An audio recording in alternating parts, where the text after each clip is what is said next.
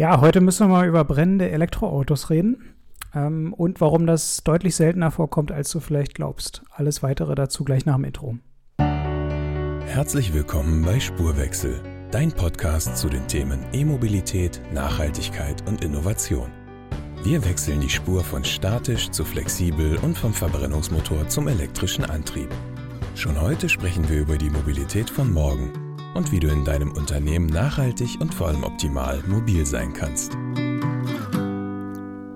Ein herzliches Willkommen, wie immer, zurück hier beim Spurwechsel-Podcast. André hat es ja im Intro äh, schon mal ganz kurz erzählt, worum es heute geht. Heute wollen wir über das Thema brennende E-Autos reden. Aber nicht nur über brennende E-Autos, sondern vielleicht auch ein bisschen allgemein über Pannenstatistiken, oder André? Ja, ganz genau, weil da sind ja jetzt gerade mal wieder, was heißt gerade mal wieder, eigentlich ja so mal die ersten wirklich brauchbaren Zahlen rausgekommen, ähm, wie Elektroautos, ähm, wie zuverlässig Elektroautos sind. Und ich finde, die Ergebnisse sind äh, durchaus überraschend für den einen oder anderen wahrscheinlich.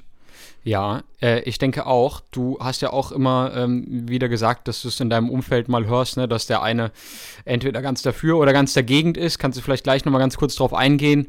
Ähm, aber man, man, man, man fühlt ja schon so ein bisschen generell eine Polarisierung, ne, für die Leute, die sagen, okay, mhm. das Elektroauto, wer weiß, was mir da so alles kaputt geht und was da alles passiert und so weiter und so fort. Und jetzt gibt es erstmal auch ein paar verlässlichere Daten, äh, auch unter anderem vom ähm, ADAC veröffentlicht.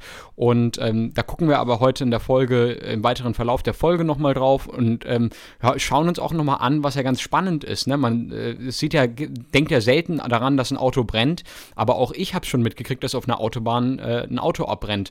Und äh, generell kann man ja auch sagen, ähm, dass nicht nur E-Autos, die äh, tonnenschwere Batterien haben, ähm, wenn sie wirklich verletzt werden, die Batterie, oder was heißt verletzt, nicht verletzt, sagt man nicht, sondern beschädigt werden, ähm, wenn die Batterien also beschädigt werden, dann, dann anfangen zu brennen. Aber wenn man da sagt, dass wenn beim normalen Verbrenner der äh, äh, 60 Liter Benzintank irgendwie ein Leck kriegt und da ein Funke reinkommt, was da dann äh, theoretisch an Feuer entsteht, das äh, vernachlässigt man dann vielleicht ab und zu mal ein bisschen, ne? Ja, und ich finde halt auch so, so, warum, warum wir das Thema ja auch gemacht haben, ist ja, wenn du, wenn du so die Nachrichten verfolgst, jetzt unabhängig davon, klar, Brände von E-Autos ähm, findet sich da auch immer wieder aber vor allen Dingen auch äh, Schwierigkeiten, ja, genau wie du sagst, mit den Batterien liegen gebliebene Autos. Es ist ja dann am Ende halt einfach so, ähm, wenn, wenn so ein E-Auto liegen bleibt, ist das eben ähm, ganz oft mit einem Starthilfekabel nicht getan, sondern es ist dann schon ein bisschen aufwendiger. Aber die Frage ist ja ganz, ganz objektiv mal, ja, ähm, wie oft passiert das dann eigentlich? Ja, und und äh, was geht denn überhaupt kaputt? So, das fand ich mal ganz spannend, so, ähm, um da mal ein bisschen, äh, mal ein bisschen reinzugucken, genau. Ja. Ja, ja. Ähm, ja, also du hast ja auch interessantes Material äh, gefunden erstmal, ähm, nachdem es ja so aussieht, als dass generell die Elektroautos erstmal keine höhere Brandgefahr haben. Willst du da kurz ein bisschen, bisschen erzählen, was du da gefunden hast?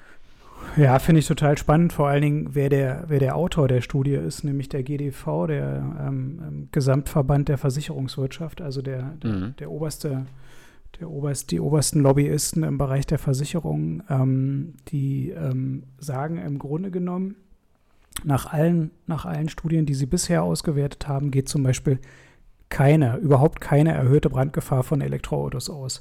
Warum, warum finde ich das spannend? Ich habe das Thema gerade selber durch ja, ein Elektroauto zu versichern. Du bezahlst halt einfach auch im Kleinwagensegment einen erheblichen Aufschlag dafür, nach wie vor bei den Versicherungen, bei den Autoversicherungen, ähm, dafür, dass batteriespezifische Dinge, unter anderem eben Brandrisiko, speziell abgesichert werden. Ja? Ach, Wahnsinn. Und zum Vergleich, und mal zum Vergleich, gleiche Größe ähm, von, einem, von einem Auto mit einem Verbrennungsmotor. Also wir reden hier über 30 bis 40 Prozent mehr Prämie im Jahr. Ja, Wahnsinn. Und deswegen ja, Wahnsinn, genau. Und deswegen finde ich halt spannend, dass ähm, gerade oder ausgerechnet, je nachdem, wie man es betrachtet, ähm, der Gesamtverband der Versicherungswirtschaft so eine Studie rausbringt. Ich bin mal gespannt, auch für die, für die Hörer und die Nutzer von Elektroautos da draußen, ja. ob sich das in den ja. nächsten Jahren auf die Prämie auswirkt. Ne?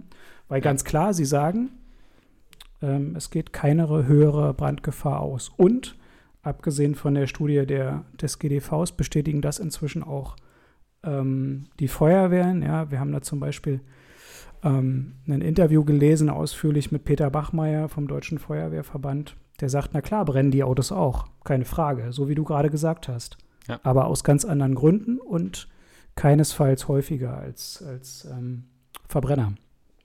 Finde ich äh, sehr interessant, vor allen Dingen mit der äh, Versicherungsbranche. Ne? Und ähm, das hört sich ja so ein bisschen damit da, danach an, dass man jetzt vielleicht in der Versicherungsbranche ähm, noch so den kleinen Ausschlag oben draufhauen kann, weil das Wissen allgemein noch nicht so hoch ist. Ne? Also äh, die Bevölkerung und die Leute haben sich noch nicht so informiert und wissen das noch nicht so.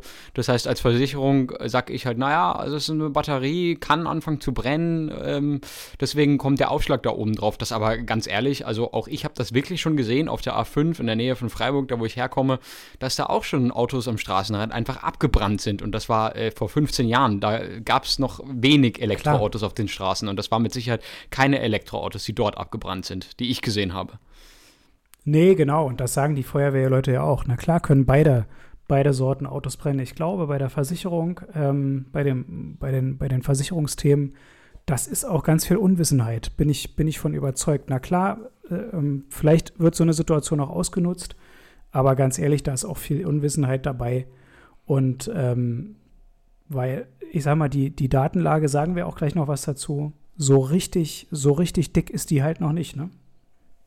Ja, es ist auch jetzt nicht repräsentativ, wenn ich jetzt zum Beispiel sage, ich habe in der, in, der, in, der, in der Wirtschaftswoche hier einen, einen kleinen Artikel gefunden, ähm, äh, da steht also, dass äh, statistisch ein E-Auto sehr viel seltener brennt als ein Benziner oder ein Diesel. Ähm, mhm. Beim klassischen Auto, also beim Verbrenner, gelten alle 90, Fahr gelten 90 Fahr Fahrzeugbrände pro einer Milliarde gefahrener Kilometer normal. Das muss man sich vorstellen. Also eine Milliarde gefahrene Kilometer und da brennen 90 Autos. Ja, krass, ne? Ja. Also ja, ja, okay. das, das, ist ja schon extrem. Wenig, ja. ja, genau fast, ja. fast vernachlässigbar. Und ähm, es gibt also keine so richtige Statistik, das darauf zu vergleichen. Die einzige Statistik ist von der amerikanischen Autobahnfeuerwehr ähm, und da kommt Tesla ähm, mit zwei Bränden pro einer Milliarde Kilometer. Ja, also 90 Brände auf, auf einer Milliarde Kilometer okay. und zwei ah, ja. äh, Brände auf 90 Milliarden Kilo, äh, eine Milliarde Kilometer, Entschuldigung, so rum. Aber, ja, muss man ja jetzt auch mal sagen, wir haben in äh, Deutschland, wie viele Autos haben wir? 40 Millionen Autos? Wie war das? Wir hatten das noch neulich wir haben, mal. Wir, ja, wir haben insgesamt 47 Millionen Autos auf der Unglaublich. Straße ähm, und, und davon, ähm, also zugelassene, zugelassene Fahrzeuge ungefähr 5,8, also knapp sechs davon sind gewerblich und der Rest ist privat. Genau. Also das ist ungefähr, das ist ungefähr der Wert. Und wenn du Wahnsinn. dir dann anguckst, wie viele wie viel Elektroautos sind das denn? Wir, wir haben die Millionengrenze ja noch nicht mal, noch nicht mal passiert. Ja, ja. Wir sind ja da noch ein ganzes Stück von weg. Genau. Das heißt, genau der, der Anteil an Elektroautos auf der Straße, der ist ja nach wie vor unfassbar niedrig, ja. ähm, prozentual gesehen. Und von daher muss man fairerweise auch sagen, ja, ich finde das für einen ersten, für einen ersten An Anhaltspunkt trotzdem total wichtig, da mal drüber zu reden. Aber ja. so wie du sagst, re von repräsentativen Zahlen sind wir noch ein Stück entfernt. Ja, absolut. Ähm, in, in Amerika fahren ja nun allgemein wahrscheinlich auch schon mehr Teslas rum, jetzt vielleicht nicht ähm, insgesamt gesehen, aber ähm, ja, dass die auswählen können von sozusagen eine Million gefahrener Tesla-Kilometer. Ja? Also tatsächlich sagen können, wir haben, mhm. wissen, genau. dass Tesla-Autos insgesamt schon eine Million Kilometer gefahren sind und davon haben dann ja. innerhalb dieser einer Million Kilometer irgendwie zwei Autos gebrannt. So. Und das genau, ist ja schon genau. mal ganz in Ordnung, weil die haben ja auch schon, äh, also, also ich weiß nicht, wie viele hätten, müssen wir vielleicht nochmal recherchieren. Äh, kommen wir vielleicht in der nächsten Folge nochmal drauf zu sprechen, wie viele Teslas auf amerikanischen Straßen zugelassen sind. Das würde mich jetzt persönlich interessieren. Das werde ich mir ja, für die nächste Folge mal aufheben das, und nochmal nachrecherchieren. Das kriegt man, man nochmal raus, auf jeden Fall. Das kriegt man nochmal raus. Aber ich, ich finde es ja spannend auf jeden Fall, wie ähm, wir haben gerade über das Thema Unwissenheit und da ist sicherlich ähm, auch ein Stück weit Angst mit dabei, ähm, ja. so vor, vor Neuem und vor Innovation. Ich meine, wenn du dir ja. anguckst, was das für Blüten treibt teilweise, ja. Da gibt es in, in, Bayern eine kleine Gemeinde Kulmbach. Ähm, ah, die ja. hat mhm. ähm, eine, ganze, eine ganze Zeit lang verboten, dass Elektroautos eben aufgrund dieser erhöhten, vermeintlich erhöhten Brandgefahr ähm, in die Tiefgaragen und in die Parkhäuser, in die öffentlichen fahren durften. Ähm, das hat man inzwischen wieder aufgehoben, hat sich damit auch ziemlich auf den, auf den Hintern gesetzt. Ähm, ähm, aber das, das, das zeigt mal so ein bisschen, wie, ja, wie, wie da auch die, die, die Faktenlage dünn ist und, und auch die Erfahrungswerte fehlen. Ja, ja wahrscheinlich. Ähm, man, man weiß ja, welche Motorenwerke sich in, in, in, in bayerischen Gefilden aufhalten, wollen wir nicht zu viel drüber sagen, aber Äh, wahrscheinlich ist es eine, Wer eine Werkstiefgarage gewesen oder sowas in der Art. Du meinst, ähm, da ist Lokalpatriotismus dabei? Ja, wer weiß, wer weiß, wer weiß. So das weiß-blaue, der, der weiß-blaue Lokalpatriotismus da eine Rolle gespielt hat, äh, dass da äh, lieber, bis, lieber nur noch die alten Dieselschiffe reinkommen. Ähm, aber egal. Ähm, ja, genau. Ja, und die Gasautos dürfen rein, ganz wichtig, weil wenn die, wenn die ah, mal ja. anfangen zu, zu brennen oder explodieren, dann lohnt sich richtig, weil dann kannst du die ganze Hütte einfach neu bauen. Also ja. dagegen wird wahrscheinlich ein brennendes E-Auto ein Waisenknabe sein. Das, ja, ich meine, das, das, das, brennt, in, das brennt halt dummerweise e ewig. Das ist wahrscheinlich das Problem mit ja, dem E-Auto. Das brennt lange, genau. Das, ähm, aber die, das, das, das, wenn das Gasvehikel da äh, irgendwie explodiert, dann kannst du wahrscheinlich echt äh, das halbe Gebäude ähm, wieder neu aufsetzen. Genau. Ja. Genau. Aber da sind natürlich auch die Sicherheitsmechanismen und sowas nochmal ganz anders. Und natürlich, also bei allen ja, Autos, stimmt, die auf deutschen oder europäischen Straßen zugelassen sind, ja, also ich, ich sag auch immer, also wenn du dir guckst in, in Südamerika, wo, wo eine Frau herkommt, in Kolumbien, was da für Autos auf der Straße durch, ja. rumfahren, die haben ja. da auch bestimmte Tests, die sie immer wieder erfüllen müssen. Ja, da gibt es wirklich auch so einen Test, so einen so äh, Sicherheitstest, aber man weiß ja, wie es ist. Und auch hier passiert das, hierzulande, dass ein 50-Euro-Schein den Besitzer wechselt und der alte BMW mit 750.000 Kilometern doch nochmal äh, ähm, äh, TÜV kriegt. Das passiert auch hier. Nur ich würde jetzt mal argumentieren, dass es vielleicht in Kolumbien noch häufiger passiert, dass da Autos rundherum fahren, die eigentlich schon ähm, keine richtige Substanz ja. mehr haben. Ähm, aber wo, wo ich eigentlich hin wollte mit dem Kommentar, war, äh, dass ich mir ja ziemlich sicher bin, dass wenn hier in Deutschland diese Autos zugelassen werden, äh, müssen sie alle bestimmte Normen und Sicherheitskriterien erfüllen. Ja? Bevor das nicht der Fall ist, ähm, dürfen ja die Autos so gar nicht hier auf den Straßen unterwegs sein. Und da haben sich ja die Hersteller alle viele Jahre lang Gedanken gemacht, dass man ein Auto so auf die Straße bringen kann, dass es nicht nur sicher zu fahren ist, sondern dass es halt eben auch im Falle des Unfalls oder im Falle eines elektrischen Fehlers so sicher wie möglich ist. Nichtsdestotrotz, wie gesagt, zwei Millionen pro Milliarde gefahrener Kilometer kann passieren, dass auch ein Elektroauto mal anfängt zu brennen. Ja, aber das, das, das, das ist ja interessant, ne? Und wir waren ja eingangs dabei, wenn du ähm, so Nachrichten, ähm, soziale Medien ähm, äh, verfolgst, wie, wie dann, was, was dann hängen bleibt, teilweise. Ähm, das finde ich interessant. Ne? ne? Abgesehen von den Bränden ist es ja dann am Ende auch ähm, das, das Thema Zuverlässigkeit, ja, Pannenstatistik ist was, was wahrscheinlich jeder schon mal angeguckt hat, äh, besonders wenn er sich um ein neues Auto äh, bemüht hat. Und natürlich tauchen viele der Elektroautos, weil sie in der ersten Generation sind, da noch gar nicht auf. Aber trotzdem gibt es ja jetzt mal einen ersten Aufschlag, ähm, den der ADAC vor kurzem veröffentlicht hat. Ähm, ja, ähm, was ich immer interessant fand und was eigentlich ja auch äh, definitiv ein, ähm, ein Bonus äh, für die E-Fahrzeuge ist, ist, dass sie ja eigentlich im Service in der Wartung generell unanfälliger sein sollen. Ne? Also total. Ja, wenn du zum Beispiel Rekuperation anschaust, da gibt es ja bestimmte Rekuperationsstufen. Ich muss dir nochmal gleich erzählen, wie das bei dir im Zoe ist, aber dass man ja fast mit One-Pedal-Driving fahren kann und damit fast die Bremsscheiben genau. nicht richtig benutzt, oder? Hm, richtig, genau so ist es. Also ähm, jetzt im Zoe ganz konkret, da gibt es ähm, zwei Stufen. Du kannst den ganz normalen Automatikmodus fahren, so wie du den aus dem Verbrenner auch kennst.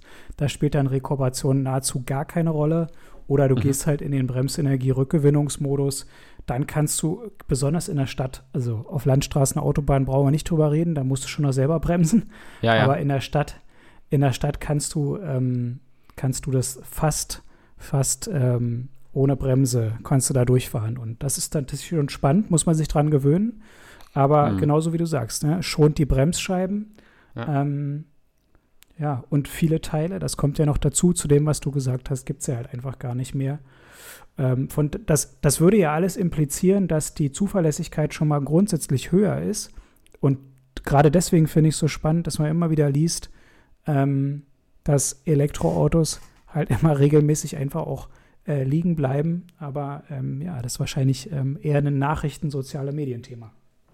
Ja, ja, absolut. Ähm, und man muss ja auch nochmal sagen, äh, das ist jetzt auch ähm, hier vom ADAC oder in gewissen Medien gemeldet worden, dass das sogenannte Downsizing, was dazu führt, dass die Autos immer effizienter werden, aber äh, auf der anderen Problem, auf der anderen Seite problemanfälliger werden. Und früher ein BMW, den du 20 Jahre ähm, je, jedes Jahr dreimal in Italien Urlaub nach äh, Süditalien runterballern konntest und dann hat er irgendwann äh, 600.000 Kilometer auf der Uhr, die wären heutzutage alle schon lange kaputt. Also dieser Lifecycle von ungefähr 20 Jahren Jahren, die die ähm, Ingenieure damals anvisiert haben, der liegt heute bei maximal zehn Jahren und oftmals vielleicht sogar darunter. Ja, genau. Und das liegt halt eben daran, dass man jetzt heutzutage nicht mehr ähm, da den 320er oder sowas auch schon oftmals als vier oder sogar eigentlich eher immer als Sechszylindermotor gebaut hat, ja, und nicht mit Turbolader und so weiter und so fort, sondern halt eben ähm, äh, ja, einfach mit, mit re relativ angemessenem Hubraum nicht zu viel Leistung rausgeholt und dadurch halt einfach eine Nachhaltigkeit auch geschaffen hat. Weil es ist ja nun, nun auch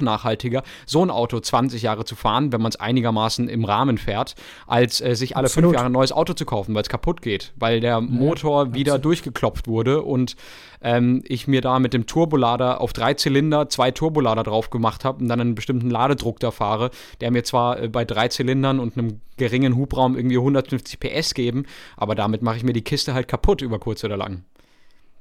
Ja, absolut. Und ich meine, jetzt ist es ja interessant, wenn, wenn, wenn, wenn wir so auf, diese, auf dieses Thema Zuverlässigkeit gucken, dann würde ich ja sagen, das ist nichts, was ich beweisen kann oder äh, wofür es schon Zahlen gibt. Aber ich würde da darauf gucken und sagen, ey, die Autos sind alle, ähm, die Elektroautos, die heute draußen rumfahren, die sind ja alle relativ neu, genau wie du sagst. Ne? Also ich meine, da sind zwar welche, die, die sind erst in der ersten Generation da, aber es sind ja alles neu oder neu konzipierte Fahrzeuge, zum Teil auf neuen Plattformen. Ja? Ähm, dementsprechend sollte ja von Haus aus, ja, so wäre zumindest meine Annahme als, als Autofahrer, als Kunde, die Zuverlässigkeit von Haus aus eigentlich schon mal größer sein, oder nicht? Ja, ähm, ich denke, das ist äh, auch noch etwas, was sich vielleicht so ein bisschen in der Zukunft nochmal zeigen muss. Ähm, mhm. Ich denke, dass zum Beispiel, und das wäre interessant auch nochmal zu sehen, dass vor allen Dingen Tesla dort wahrscheinlich jetzt echt schon mittlerweile enorme Vorsprünge hat. Ne? Also es gibt viele, die so im, im Lifecycle noch erst ausprobieren müssen, wie bewähren sich die Autos auf den Straßen, wie gut funktioniert das, wo haben ja. sie Probleme. Man hat es beim E-Golf gesehen, den es jetzt ja nicht mehr gibt so. Dafür gibt es jetzt den genau. ID3 und den Audi 4. Und ich glaube, dass ganz ehrlich, so wie es früher mit den ersten iPhones war ähm, oder mit den ersten Smartphones von Android, dass es schon so ist, dass es da immer ein paar Generationen gibt, die so ein bisschen als Fehlersuche dienen müssen. Und ich würde mal ganz Klar. stark argumentieren, ich würde mir wahrscheinlich, wenn ich jetzt geldmäßig vergleiche, Tesla oder, oder ID4, würde ich mich wahrscheinlich eher für den Tesla entscheiden, auch wenn vielleicht die Spaltmaße nicht immer ganz genau sind. Da hat VW bestimmt die Nase vorne ähm, ja, äh, in der Schönheit, in der, in der Genauigkeit aber mit der Zuverlässigkeit und mit den, mit den Bauteilen und alles ganz gut aufeinander abgestimmt und ähm, ja, das wievielte Auto, äh, das wievielte Auto in der wievielten Auflage das jetzt ist in der Konzi Konzi in der, in der, in der, in der Konstellation, da würde ich wahrscheinlich eher äh, zum Tesla greifen, muss ich ehrlich sagen. Wahrscheinlich, ja. Ja, wahrscheinlich. Ähm, du, du hast schon richtig gesagt, ne, bei Tesla, das müssen wir, ähm, das, das, das greifen wir in der nächsten Folge nochmal auf. Ähm, aber in, in Europa oder auch in Deutschland gibt es, was die absoluten Zahl der, der liegen gebliebenen ähm, Elektroautos angeht, noch, noch gar keine Zahlen, weil wie gesagt, es gibt noch nicht so viele. Was aber auffällt, und das ist ja das, was ähm, zum Beispiel ADAC oder auch andere ähm, äh, mitgeben, ist, ähm, dass so ganz E-Fahrzeug-spezifische e Dinge, also Batterien, Antrieb, Ladeeinrichtung, nur äußerst, äußerst selten zu einem Problem werden. Und das spricht ja schon so ein bisschen dafür, ja, es ist noch Experimentiermodus, aber wir sind wahrscheinlich schon auf einem richtig guten Weg. Ja, absolut. Ich denke auch, ähm, und man muss ja auch noch mal, ähm, man muss ja auch noch sagen, dass es ähm, wie bei äh, allen äh, Problemen für ähm, Verbrenner, ja, auch bei E-Fahrzeugen, am allermeisten die Starterbatterie trifft, die dann von Problemen betroffen ist und die dazu führt, dass das Auto entweder nicht angeht, nicht mehr fährt, nicht mehr hier, nicht mehr da macht.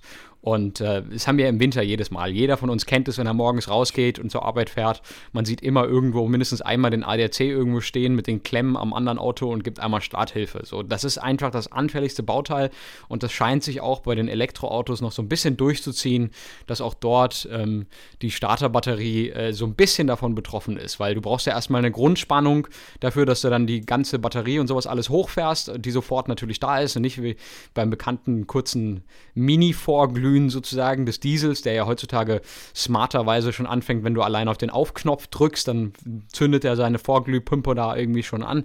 Ähm, aber genau, also eine Grundspannung muss ja vorhanden sein und auch da ist es halt eben oft die Starterbatterie, die da einfach zu Problemen führt. Ja, ist die Hälfte aller, ist die Hälfte aller Fälle. Ne? Wenn es beim E-Auto Probleme gibt, ist die Starterbatterie Es ist aber eben beim Verbrenner ganz genauso, so wie du sagst. Ja. Und das ist ja nicht nur ein Winterthema, Ja. sondern wir haben ja äh, Ja. das Thema, ähm, wir haben ja das Thema Corona auch schon beleuchtet in dem Zusammenhang. Es ist ja auch ein Thema, wenn du dein Auto einfach weniger fährst. Da Ja. ist es dann am Ende auch völlig egal, ob du einen elektrischen Antrieb oder einen Verbrennungsantrieb drin hast. Ja. Ja. Ähm, wenn, die Karren, wenn die Karren halt viel stehen, ähm, hast du das Thema Batterie, egal ob Sommer oder Winter. Winteranfälliger, klar, aber du hast es dann im Zweifel immer. Ja. Und, und was man ja auch nicht, äh, was ja auch einem auch keiner sagt, aber die Lichtmaschine kann ja auch nicht immer, immer optimal laden. Ja? Also das heißt, wenn ich mit meinem Auto Richtig. zur Arbeit äh, buckel und äh, da immer nur unter 1000 Umdrehungen bin und schön langsam losfahre und sowieso ein Automatikgetriebe zum Beispiel habe, dann lädt sich die äh, Starterbatterie so gut wie gar nicht auf. Und äh, wenn ich dann noch die Sitzheizung anmache ähm, und ein bisschen Radio höre und so weiter und so fort, ne, dann äh, kann es halt mal schnell sein, dass die sich immer weiter entlädt und irgendwann bin ich halt so weit entladen, dass Genau. ich dann halt irgendwie die Starthilfe brauche und dann erstmal Mhm. irgendwie vielleicht im Zweifelsfall am besten auch eine Stunde fahren muss mal und mal auch über die Landstraße und mal ein bisschen oder vielleicht mal über die Autobahn, damit das Ding einfach mal ein bisschen wieder geladen wird oder halt eine neue Batterie einbauen. Ja. Ja, genau. Das, das, kann ja auch, das kann ja auch noch eine Lösung sein.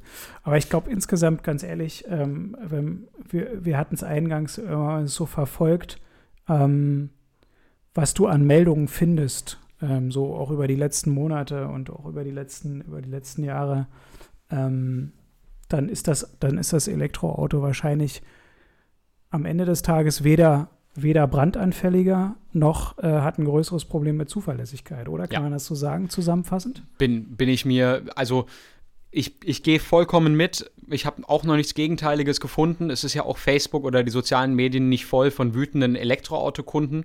Ja, ich denke, dass es noch immer noch so ein bisschen so ist, der, der zufrieden ist, sagt nichts, anstatt halt irgendwie rumzuschreien, Ja. finde ich mega geil, funktioniert super gut, habe noch nie ein Problem gehabt, sondern ist halt zufrieden und es sagt nichts. Ähm, wenn aber die Leute unzufrieden wären, und so sind wir Deutschen halt nun mal, dann wäre überall alles voll damit. Und man würde es schon häufiger gesehen haben. Und äh, ich denke auch, dass vielleicht noch ein bisschen die Zahlen fehlen insgesamt. Aber äh, ich denke, denke, denke, man kann auch durch die Statistiken jetzt hier schon sehen, 54% Starterbatterie macht äh, Probleme, 15% Fahrzeugelektronik, 14% Reifen. Ja, 14% sind auch noch Reifen. Das heißt, das sind ja Bauteile, die beim Verbrenner und beim Elektroauto ähnlich sind. Ja? Also Gleich bei Fahrzeugelektronik ja. gehört die Beleuchtung noch dazu. Das heißt, ähm, Genau. Also, ja, das sind jetzt Teile, die beim Verbrenner mindestens genauso häufig Probleme bereiten. Das heißt, wenn jetzt irgendwie ein anderes Teil, was wirklich nur fürs Elektroauto allein in dieser Statistik extrem aufgefallen würde, dann würde ich mir sagen, ui, da müssen wir vielleicht irgendwo nochmal nachbessern. Aber da gebe ich dir, glaube ich, fast, möchte ich dir, glaube ich, fast recht geben, aber man muss natürlich noch ein bisschen auf ein bisschen mehr Hintergrundwissen in den nächsten fünf bis zehn Jahren warten. Ne? Ja, absolut. Und vor allen Dingen auch auf verlässliche Zahlen. Und genau, ähm, wenn, die, wenn die Zulassungszahlen so weiter steigen, glaube ich, ist es nur eine Frage von kurzer Zeit, bis da auch äh, verlässliche Zahlen. Aber alles, was man sieht, ähm, deutet ganz klar darauf hin, dass die Zuverlässigkeit genauso gegeben ist, vielleicht an manchen Stellen sogar ein bisschen besser ist. Ich bin jetzt gespannt, wie es diesen Winter wird, ne? weil diesen Winter äh, sind ja wieder viele E-Autos zugelassen worden über dieses Ja, Jahr durch stimmt. die Prämie und die Prämie wird jetzt auch verlängert, ne? bis 2025, glaube ich sogar. Mhm, Also- genau. Ja, Genau. Und äh, was ja super gut ist, finde ich, finde ich auf jeden Fall eine gute Sache. Ähm, könnte ich mir dann in den nächsten drei Jahren, habe ich ja noch genug Zeit, noch vier Jahre Zeit, mir zu überlegen, ob ich auch auf Elektro umsteige. Ähm, äh, äh, finde ich ganz gut. Ähm, aber äh, ich finde, dass es auf jeden Fall ähm, äh, sinnvoll ist, auch noch zu sagen, man muss sich auch noch mal angucken, was passiert, wenn wir jetzt mal wieder irgendwie zwei, drei Wochen minus fünf Grad haben und wie sich dann die Elektroautos verhalten. Vor allen Dingen, wenn wir viele haben. Das, das wird, glaube ich, diesen Ja, Winter stimmt. spannend. Da können wir dann im Winter noch mal eine Folge machen. so machen wir es, ganz genau. Und äh, ansonsten gehen wir nochmal auf die Suche, was Tesla angeht und äh, hören uns in der Ja. nächsten Woche fresh zurück. Genau, dann äh, wie immer, wir kümmern uns noch darum. Ich schaue danach, ob ich noch die Zahlen dazu kriege, wie viele Teslas in Amerika allgemein eigentlich überhaupt zugelassen sind. Und dann können wir vielleicht noch mal was aussagen über die Pannenstatistiken etc. Ähm, das kommt dann in der nächsten Woche. Da kommt der Spurwechsel-Podcast auch pünktlich wieder äh, zu euch auf die Ohren. Für alle Fragen könnt ihr uns wie immer an hi.spurwechsel-podcast.de schreiben oder uns auf der Webseite www.spurwechsel-podcast.de besuchen. Wir freuen uns wie immer auf euer Feedback und äh, ja, wünschen euch bis dann äh, gute Fahrt, oder? Genau, bis dahin. Ciao, ciao. Bis dann, ciao, ciao. Das war's für heute beim Spurwechsel-Podcast. Dir hat die Folge gefallen? Dann teile sie mit deinem Netzwerk. Wenn du mehr wissen willst, dann besuche unsere Website www.firmen-kfz.de. Wir bringen auch beim nächsten Mal für euch die Themen E-Mobilität, Nachhaltigkeit und Innovation zusammen. Bis dahin eine erfolgreiche Zeit und bleibt mobil.